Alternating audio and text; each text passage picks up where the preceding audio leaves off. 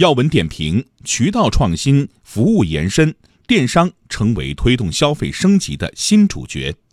点评专家：中国贸促会研究院国际贸易研究部主任赵平。